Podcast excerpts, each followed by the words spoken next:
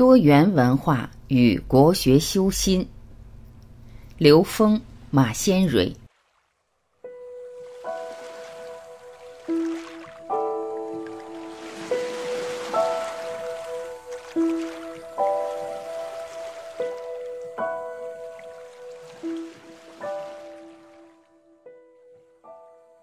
意道洗心，是洗涤内心之意。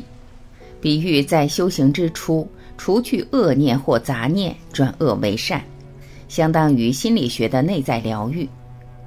周易是用来洗心的，一遍又一遍，直至洗得发白发亮。易传系辞，圣人以此洗心，退藏于密，吉凶与民同患，可以说是易经的名句。它说明了我们学易的目的是要以此来洗涤我们的内心。用什么来清洗呢？就是用易道精神。再准确一点来说，就是通过乾坤二卦所体现出来的精神来洗涤我们的内心。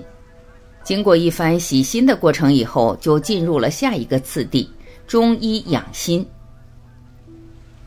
马先蕊，从国学的源头。也就是伏羲的这个传承开始是一个圆满的教化，而且在二零一二年后，越来越多的信息显示，我们要回归到上古传承的圆满教化中去。既然提到了学国学从易经开始，从国学的源头开始，那么我就站在最高维度来理解一下易经究竟跟我们说了什么。易经其实只给我们说了四个关键词。这是我们替大家梳理易经的时候得出来的。易道喜心，易道是用来洗心的。那洗心的意思是从圆满次第上来说，就是我们每个人的心都是发光、光亮、发白的，都是我们的自然本性。伏羲把这个圆满的传承、高维的智慧在我们这个世间显象，所以他用了这个八个符号。就把他体悟到宇宙的大智慧、大规律和奥秘表达出来了。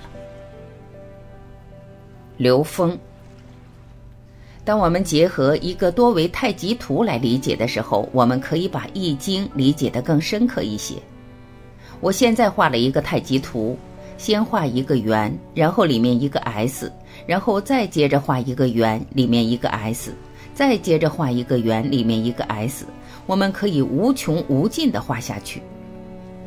我在外面也可以无穷无尽的画出来，这就告诉我们在多维空间的每一维空间的能量分布都符合两仪、四象、八卦的这种分解，都会呈现不同层次的相。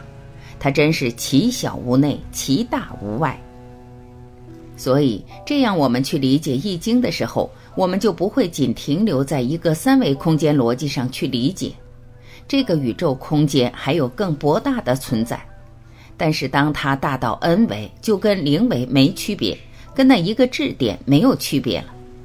当我们真正能够内观到那个没有体积、没有重量、没有质量的一个质点的时候，就进入了无极。